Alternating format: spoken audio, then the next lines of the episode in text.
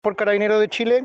se nos dio la alarma que, eh, y a través también del Cuerpo Bombero de San Pablo que había una persona que se había lanzado a las aguas del, del río Pelmaiquén en el puente del mismo nombre donde eh, lamentablemente una persona fallecida fue rescatada por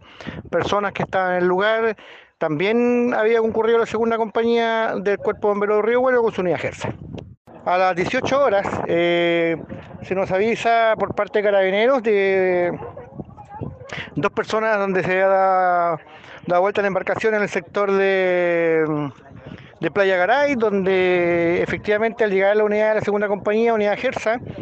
eh, se pudo constatar que estas personas estaban en una isla del sector eh, y se pudo, pudo pudieron ser las dos rescatadas.